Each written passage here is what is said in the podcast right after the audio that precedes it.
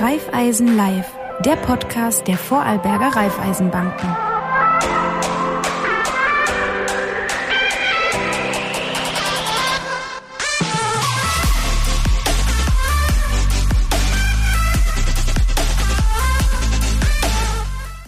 Herzlich willkommen zu einer neuen Ausgabe von Raiffeisen Live, unserem Magazin, wo es um Ihr Geld geht und wie man am besten mehr davon draus macht. Ähm, heute bei mir ist der Daniel Wenger. Herzlich willkommen bei uns hier im Studio. Ähm, du bist Berater bei der Raiffeisen Landesbank in Vorarlberg und heute reden wir mal über, Rend über Rendite statt Inflation. Ähm, Jetzt haben wir natürlich das ganze Thema Inflation, alles wird teurer. Ähm, fragt man sich oft, wie kann ich aus meinem Geld vermeintlich einfach ähm, mehr machen und auch gegen die Inflation kämpfen, also gegen diese Prozente, wo alles teurer wird. Und über das Ganze wollen wir heute ein bisschen sprechen, natürlich auch über das Thema Fonds, ETFs. Was gibt es denn überhaupt alles für Möglichkeiten und was macht momentan Sinn? Wo sollte man vielleicht ein bisschen äh, zuwarten und all diese Geschichten. Ähm, fangen wir mal an bei den, bei dem Thema Zinsen. Die EZB hat äh, wieder die Zinsen erhöht. Was heißt denn das momentan für die ganzen Kapitalmärkte? Georg, hallo. Zuerst schon mal eingangs äh, danke für die Einladung. Freut mich, dass ich da sein darf. Ähm, zum einen die, die jüngste Zinserhöhung seitens der Notenbank, den Leitzins von äh, 3 auf 3,5 Prozent zum Erhöhen, wurde eigentlich vom Markt bereits erwartet und eingepreist. Das ist zum einen natürlich erfreulich für Sparer, zum anderen bedeutet das natürlich eine Mehrbelastung für Kreditnehmer, da sie einfach ähm, mit, äh, durch, durch die steigenden Zinsen mit einer Mehrbelastung äh, für Kredite zum Rechnen haben.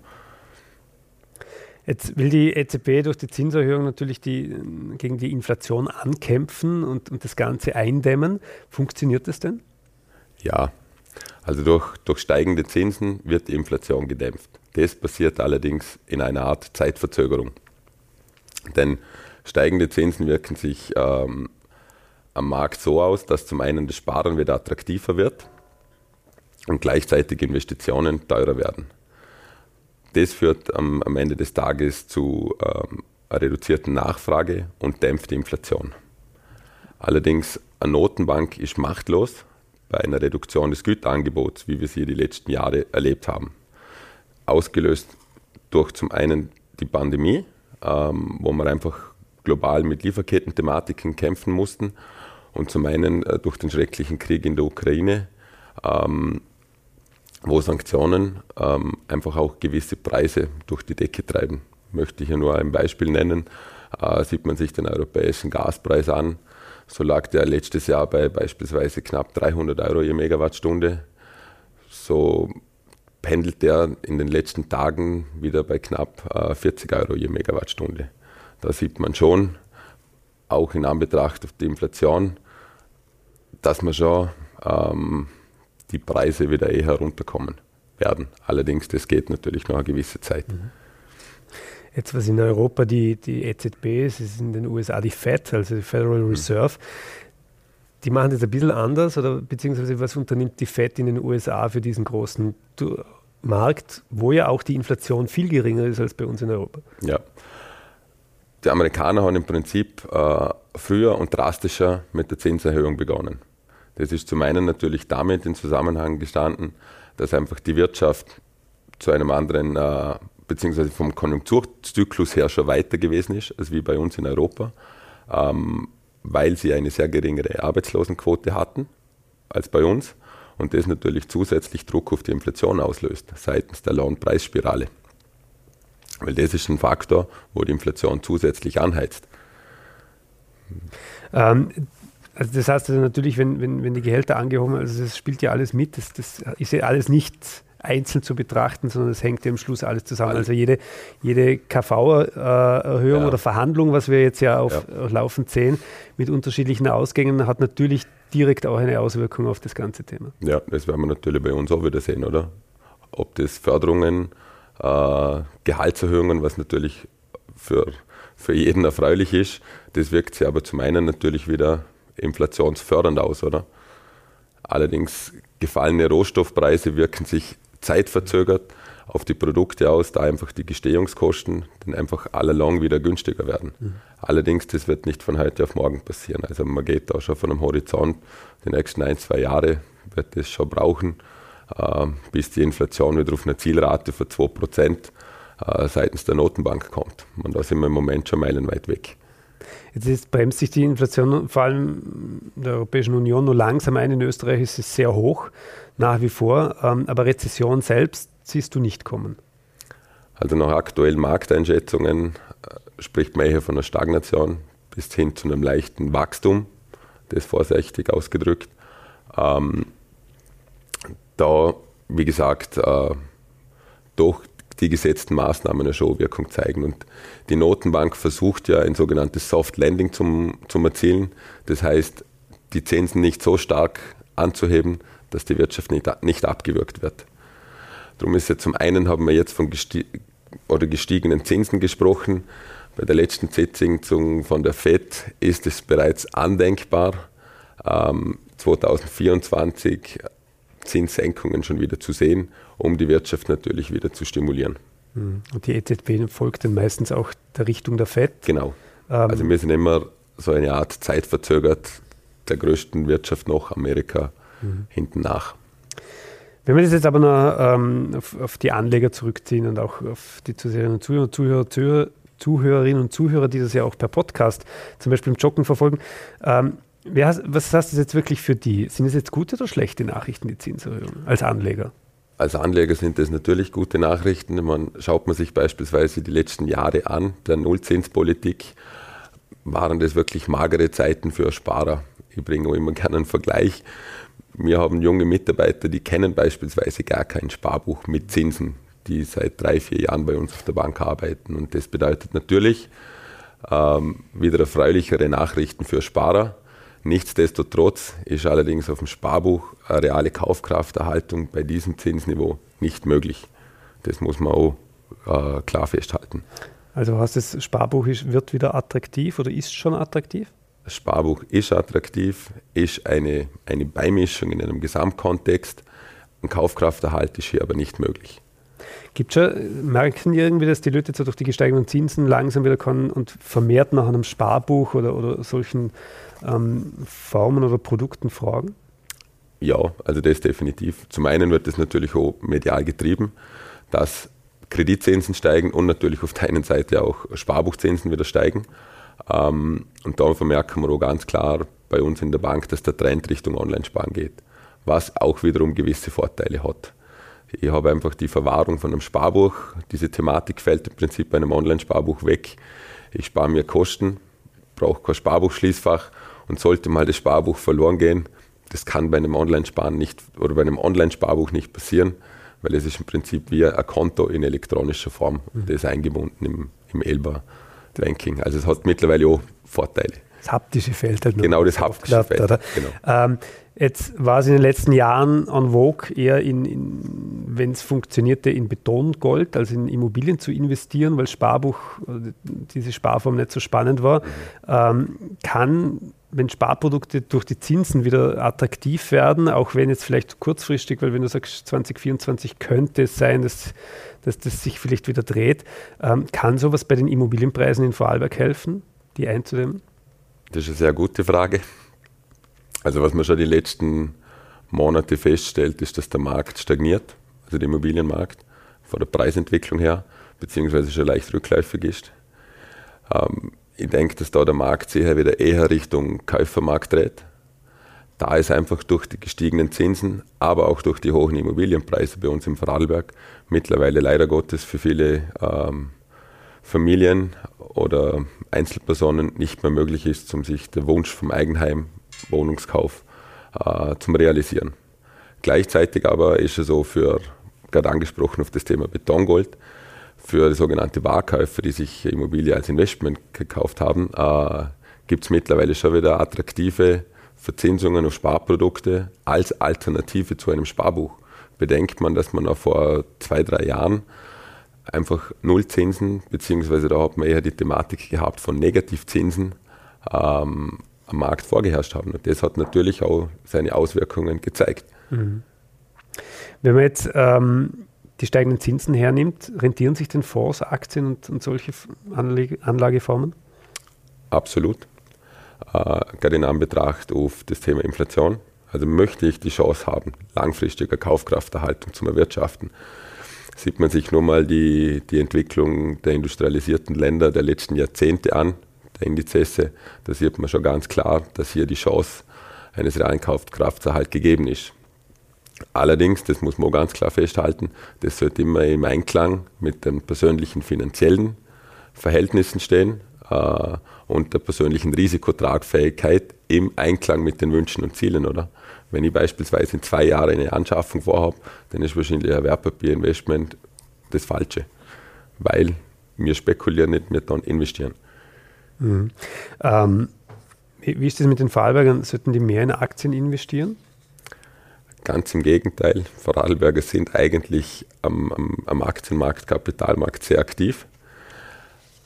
Das kommt daher, wie gesagt, durch die, die, die mageren Jahre äh, im Zinsbereich ist das Bewusstsein schon mittlerweile in der Bevölkerung angekommen, äh, dass ich ein Kaufkraft eigentlich nur erwirtschaften kann, wenn ich eine gewisse Aktienquote langfristig beimische. Mhm. Also das Bewusstsein, das spürt man mittlerweile und äh, das ist bei vielen schon seit Jahren das Thema. Es muss aber halt immer im Einklang mit einer, mit einer soliden Veranlagungsstruktur sein. Also das heißt, eine vernünftige Basis in Form von Sparprodukten und umso weiter im Prinzip ich raufgehe von der Veranlagungspyramide mit umso mehr Chance-Risikoverhältnis kann ich langfristig investieren. Mhm. Wie, wie sind das generell an den Aktienmärkten? Ja, war jetzt in der letzten Zeit ein bisschen turbulent. Ähm, Geht es jetzt eher rauf oder runter? Das ist eine gute Frage, rauf oder runter. Also das Jahr 2023, das kann man mal sagen, ist sehr positiv gestartet. Das endete jüngst äh, in volatileren Märkten, das ausgelöst durch Regionalbanken in den USA. Da sieht man die globale vernetzte Welt. Also, Entschuldigung, zur, zur Erklärung, du nennst die Silicon Valley Bank, ist laut Definition eine Regionalbank. In Amerika war es eine Regionalbank, die hat innerhalb von kürzester Zeit Mittelabflüsse von 42 Milliarden Euro verzeichnet. Ähm, das hat natürlich solche Banken in Schieflage gebracht. Das hat dann so weite Auswirkungen gehabt, dass jüngst bei uns in Europa eine Credit Suisse durch die UBS übernommen wurde. Wobei man auch anmerken muss, dass die Credit Suisse die letzten Jahre immer wieder in Finanzskandale verstrickt war und dadurch auch große Mittelabflüsse die letzten Monate verzeichnet hatte und, und einfach das Vertrauen auch von Anlegern verloren hat. Also Mittelabflüsse heißt doch zur Erklärung, dass die Kunden ihr Geld abziehen aus der ja. Bank und somit die Liquidität der Bank in Gefahr gerät. Ganz einfach. Ja. Okay. Ähm, ist es trotz, also ist es gerade vielleicht aufgrund dessen und diesen Entwicklungen, ist es ein guter Zeitpunkt ähm, einzusteigen, wenn man noch nichts hat oder, oder wieder aktiv zu werden? Man volatile Märkte bieten immer Chance. Also bei der Veranlagung spricht man grundsätzlich immer von Chance, Risiko. Langfristig betrachtet ist der Einstiegszeitpunkt grundsätzlich nicht so das Entscheidende. Es kommt auf die Strategie drauf an. Das heißt, am Wertpapiermarkt, wir bauen ein Depot immer mit dem Ziel, dass wir das Depot langfristig nachhaltig aufbauen. Das heißt, ich habe die Möglichkeit, am Kapitalmarkt stufenweise einzusteigen. Habe ich einen definierten Betrag, so wird der in Tranchen einfach investiert. Und ähm, so habe ich auch den Vorteil, dass ich eigentlich nie am falschen Fuß verwischt werden kann. Und mit einer, mit einer vernünftigen, sauberen Anlagestrategie oder Strategie und Aufstellung der, der Vermögenssituation bieten so immer wieder Gelegenheiten, wenn die Märkte korrigieren. Ich möchte nur das Beispiel äh, Ausbruch der Pandemie, wenn man sich das mal die, die, die Märkte angeschaut hat, wie die damals korrigiert haben, hat es doch wiederum sehr interessante Einstiegsgelegenheiten gegeben. Und ähm, das muss man aber schon sagen, das ist ein wesentlicher Unterschied zu 2008, wo sehr viele panisch verkauft haben, äh, sind doch viele Anleger ruhig gewesen. Äh, bei uns haben eigentlich diese Gelegenheit auch genutzt, weil bei vielen mittlerweile die Anlagepyramide halt sauber aufgestellt ist. Und nicht, ich vergleiche das immer, wenn ich 100.000 Euro habe, investiere ich wahrscheinlich auch nicht 90.000 zu 100 Prozent in einen Aktienfonds, sondern habe eine breite Basis und nutze dann genau solche Gelegenheiten, weil das Depot möchte ich ja stufenweise langfristig aufbauen. weil ein Investment ist nicht nur auf ein, zwei Jahre, sondern das kann man über Jahre sukzessive aufbauen. Mhm. Ähm, jetzt, welchen Vorteil hat denn da, wenn ich das über Hausbank mache? Oder, oder ähm, wie kann mir die Hausbank bei solchen Themen besserer Partner sein, als wenn ich das jetzt über irgendwie, gibt ja genug Dienstleistungen mittlerweile oder, oder Angebote, ähm, aber die Hausbank hätte schon dementsprechend viele Vorteile. Oder? Ja, die Haus, Im Prinzip ist ja alles um ein Konto gebaut, so mhm. quasi als, als, als Anker. Die Hausbank hat einmal den Vorteil, sie ist vor Ort ähm, und bei einer Veranlagung geht es mal grundsätzlich um die, die Analysierung der Gesamtsituation. Das heißt, ähm, so eine Art Financial Planning, dass man schaut, wo stehe ich heute, wo möchte ich überhaupt hin. Und wir als Berater haben im Prinzip äh, oder den tollen Job, äh, wir dürfen Kunden begleiten, wir können ihnen Möglichkeiten aufzeigen. Ähm, den Weg am Ende des Tages muss natürlich jeder selber gehen. Aber da geht es ganz klar um eine Betrachtung von der Gesamtsituation. Wie gesagt, wir können da immer wieder Erfahrungen einbringen, wo, wo einen Mehrwert stiften mhm. in dieser Situation. Ähm, weil ich vergleiche so immer gern mit einem Architekt.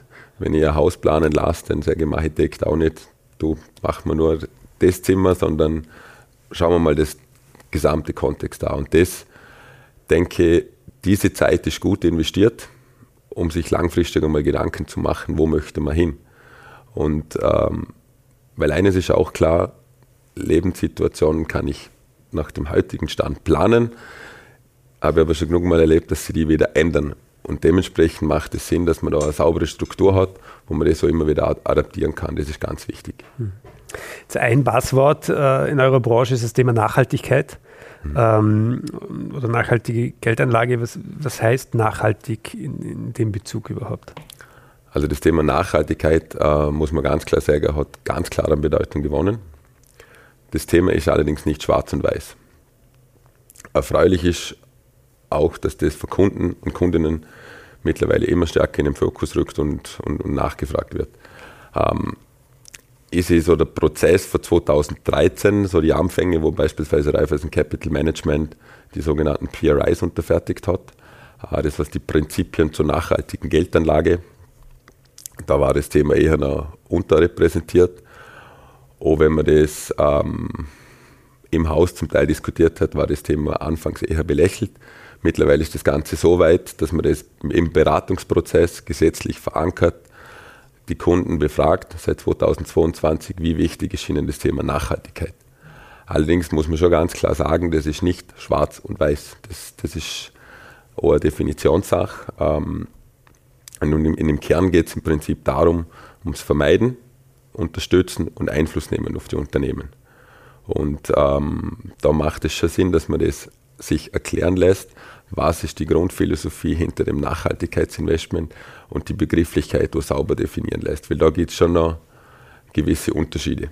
Wer, de, wer, definiert, was wirklich nachhaltig ist? Also wie, wie ist das irgendwie, haben da alle Banken das Gleiche oder, oder, oder ist Also Qualitätsstandard hat sie so beispielsweise ein FNG-Siegel ähm, etabliert im deutschsprachigen Raum.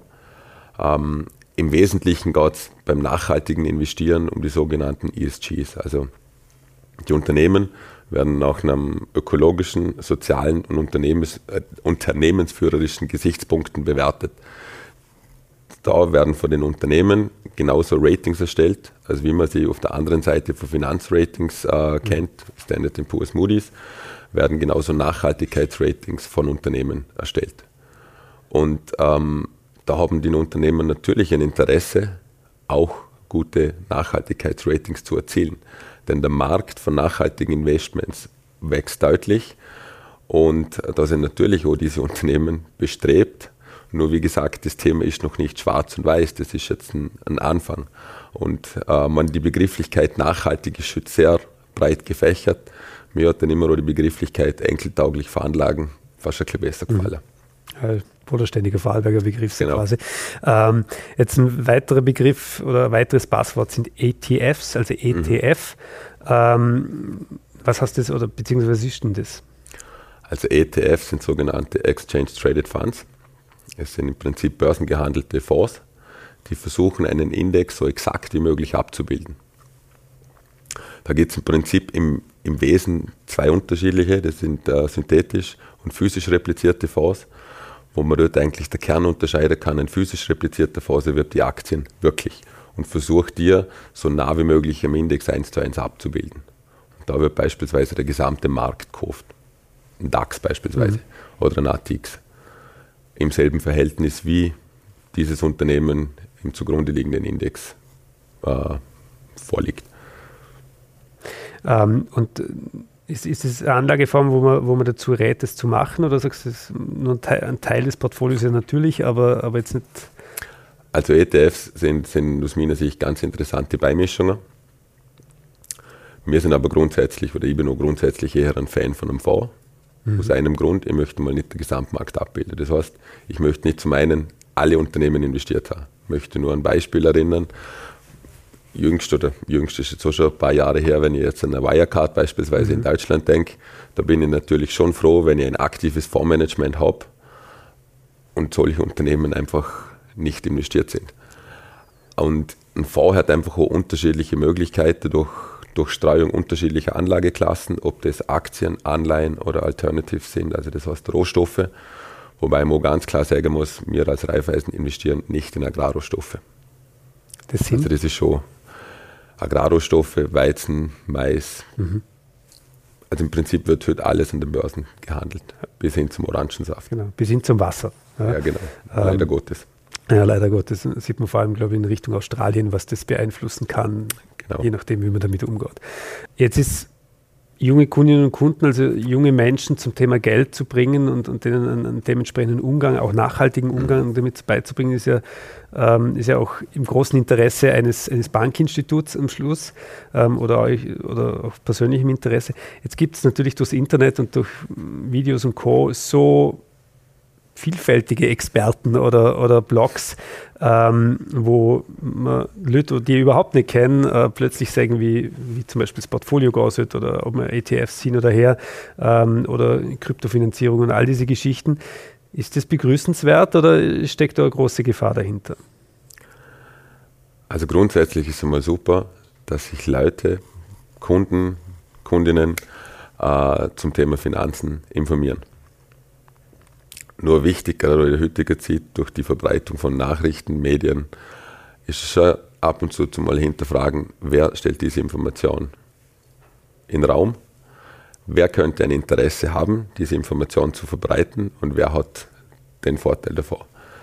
Ähm, ich finde es immer wieder interessant, wenn, wenn Kunde kommt mit, äh, mit teils hohen Renditeversprechungen, was, was manche Blogs bieten, und dann denke ich mir immer, wieso soll mir jemand über einen risikolosen Zins, wo bei dreieinhalb beispielsweise ist, ähm, eine Rendite von 8,5, 9 Prozent äh, vermitteln. Und das war so nach der Finanzkrise beispielsweise, wo nach die Staatsschuldenkrise übergegangen ist, bei vielen klar, wenn man das als, als Beispiel gebracht hat, wieso Deutschland bei der Refinanzierung für, für deutsche Staatsanleihen weniger bezahlen musste, wie beispielsweise Griechenland oder Italien. Und das ist schon mal ein Grundsatz ähm, bei der Bepreisung von einer Rendite. Ähm, Weil wo Chance ist, ist auf der einen Seite natürlich auch immer ein Risiko. Genau. Das muss sich jeder im Klaren sein. Das heißt, was, was natürlich auch viel auf diesen Blogs oder in diesen Foren und so ist, ist das Thema selber zu traden und selber, selber kaufen. Ist, wie, wie siehst du das? Selber traden, ja, nein oder, oder wie sollte man da besser vorgehen? Am Ende des Tages muss das für sich jeder selber entscheiden. Ich denke aber, es geht um, um, um doch das harte Sparte eines vor jedem selber. Mhm. Und das möchte ich doch auf der einen Seite schon in guten Händen haben.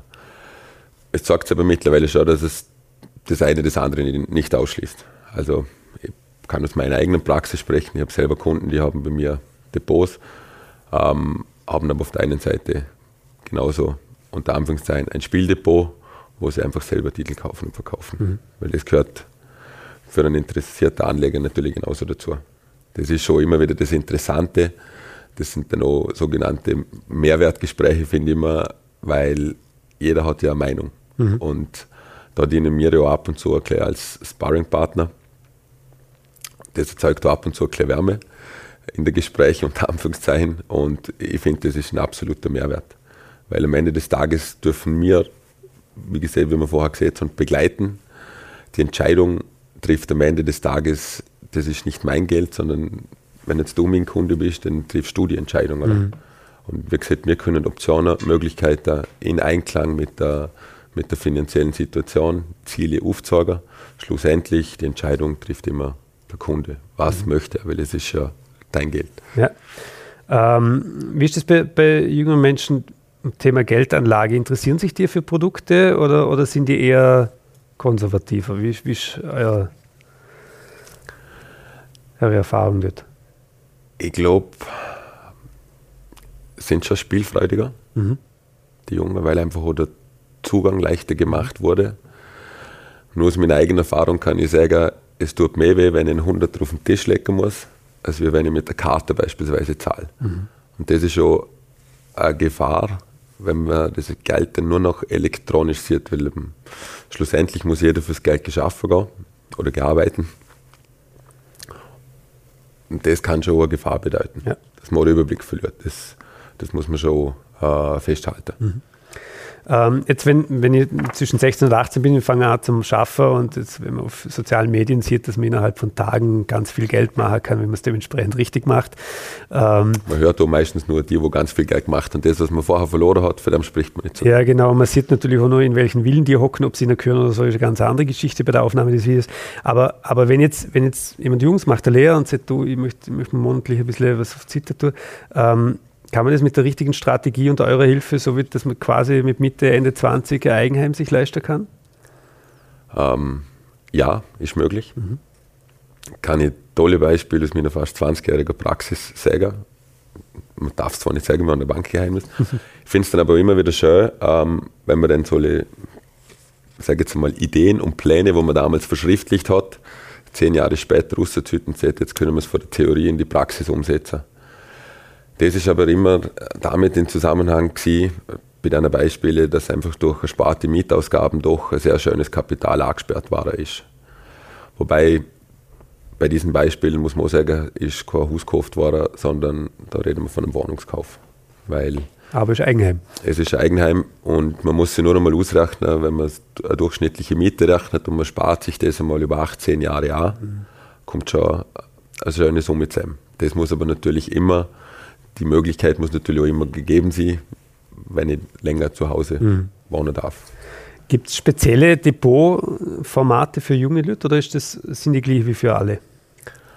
Also es gibt bei uns im Hause unterschiedliche Depotmodelle. Für Junge gibt es spezielle Depotmodelle, ähm, die sind natürlich auch speziell bepreist. Mhm. Okay. Ähm, wenn ich jetzt so abschließend äh, die, die ultimative Frage stelle, wenn jetzt angenommen, man hat man ein bisschen Geld auf der Sitte, nehmen wir mal auf 5.000 bis 10.000 Euro, ob man das jetzt geschenkt kriegt hat oder sich erspart hat. Ähm, was würdest du empfehlen, damit zu tun? Ich würde mal empfehlen, zur Hausbank zu gehen. Und dann einfach mal, das wir vorher auch besprochen haben, und mal sagen, wie schaut deine aktuelle mhm. Situation aus? Mhm. Wo möchtest du eine? Und dann dementsprechend in die Umsetzung gehen dass man da einfach Möglichkeiten aufzeigt, das in Einklang mit den erwünschten Zielen und auch abklären, wie deine Risikotoleranz ist, weil Risiko definiert auch jeder unterschiedlich. Was heißt denn eigentlich Risiko für uns? Und schaut man sich einfach eine gewisse Zeitreihe an, ähm, verschwindet ab und zu schon das Risiko. Mhm. Und äh, das ist eigentlich der Kern, was dann noch diesen sogenannten Mehrwert bindet, weil am Ende des Tages ist auch Geld eine Vertrauenssache. Und man, für das stehen wir schon ganz klar. Mhm. Daniel, wenn man ähm, jetzt sagt, hey, mit dem Daniel möchte über, über mögliche Anlegeformen oder mit Depot oder, oder mit der Zukunft reden, wo gehe ich an? Der mich freuen, natürlich zur Hausbank. Super, also in dem Fall zu dir oder zu den Kolleginnen und Kollegen. Wir haben tolle Kollegen im ganzen Land, ähm, die werden da laufend ausgebildet. Da wird da ein großer Fokus drauf gesetzt. Ähm, das ist schon unumgänglich. Wie gesagt, das Thema ändert sich laufend. Wir müssen da laufend Kompetenzchecks machen. Ähm, und das bietet da einen Mehrwert. So muss man selber am Ball bleiben und lernt da ständig Neues dazu. Super. Daniel, vielen Dank, dass du da warst bei uns im Studio und dass du als Rede und Antwort gestanden bist bei diesem wichtigen Thema. Und wir hoffen, für Sie, ähm, Herr Dussel, liebe Zuseherinnen und Zuseher oder Hörerinnen und Hörer beim Podcast, Sie einiges haben mitnehmen können. Wenn Sie Fragen dazu haben, ähm, einfach in die nächste Raiffeisen-Filiale im ganzen Land gehen oder direkt über die Webseite. Ähm, und wir täten uns freuen, wenn Sie bei der nächsten Folge wieder mit dabei sind. Die alte verlinken wir natürlich wieder drunter und wünschen einen schönen, eine schöne Zeit und vor allem viel Erfolg mit der Geldanlage und den Raiffeisen Landesbanken im Land.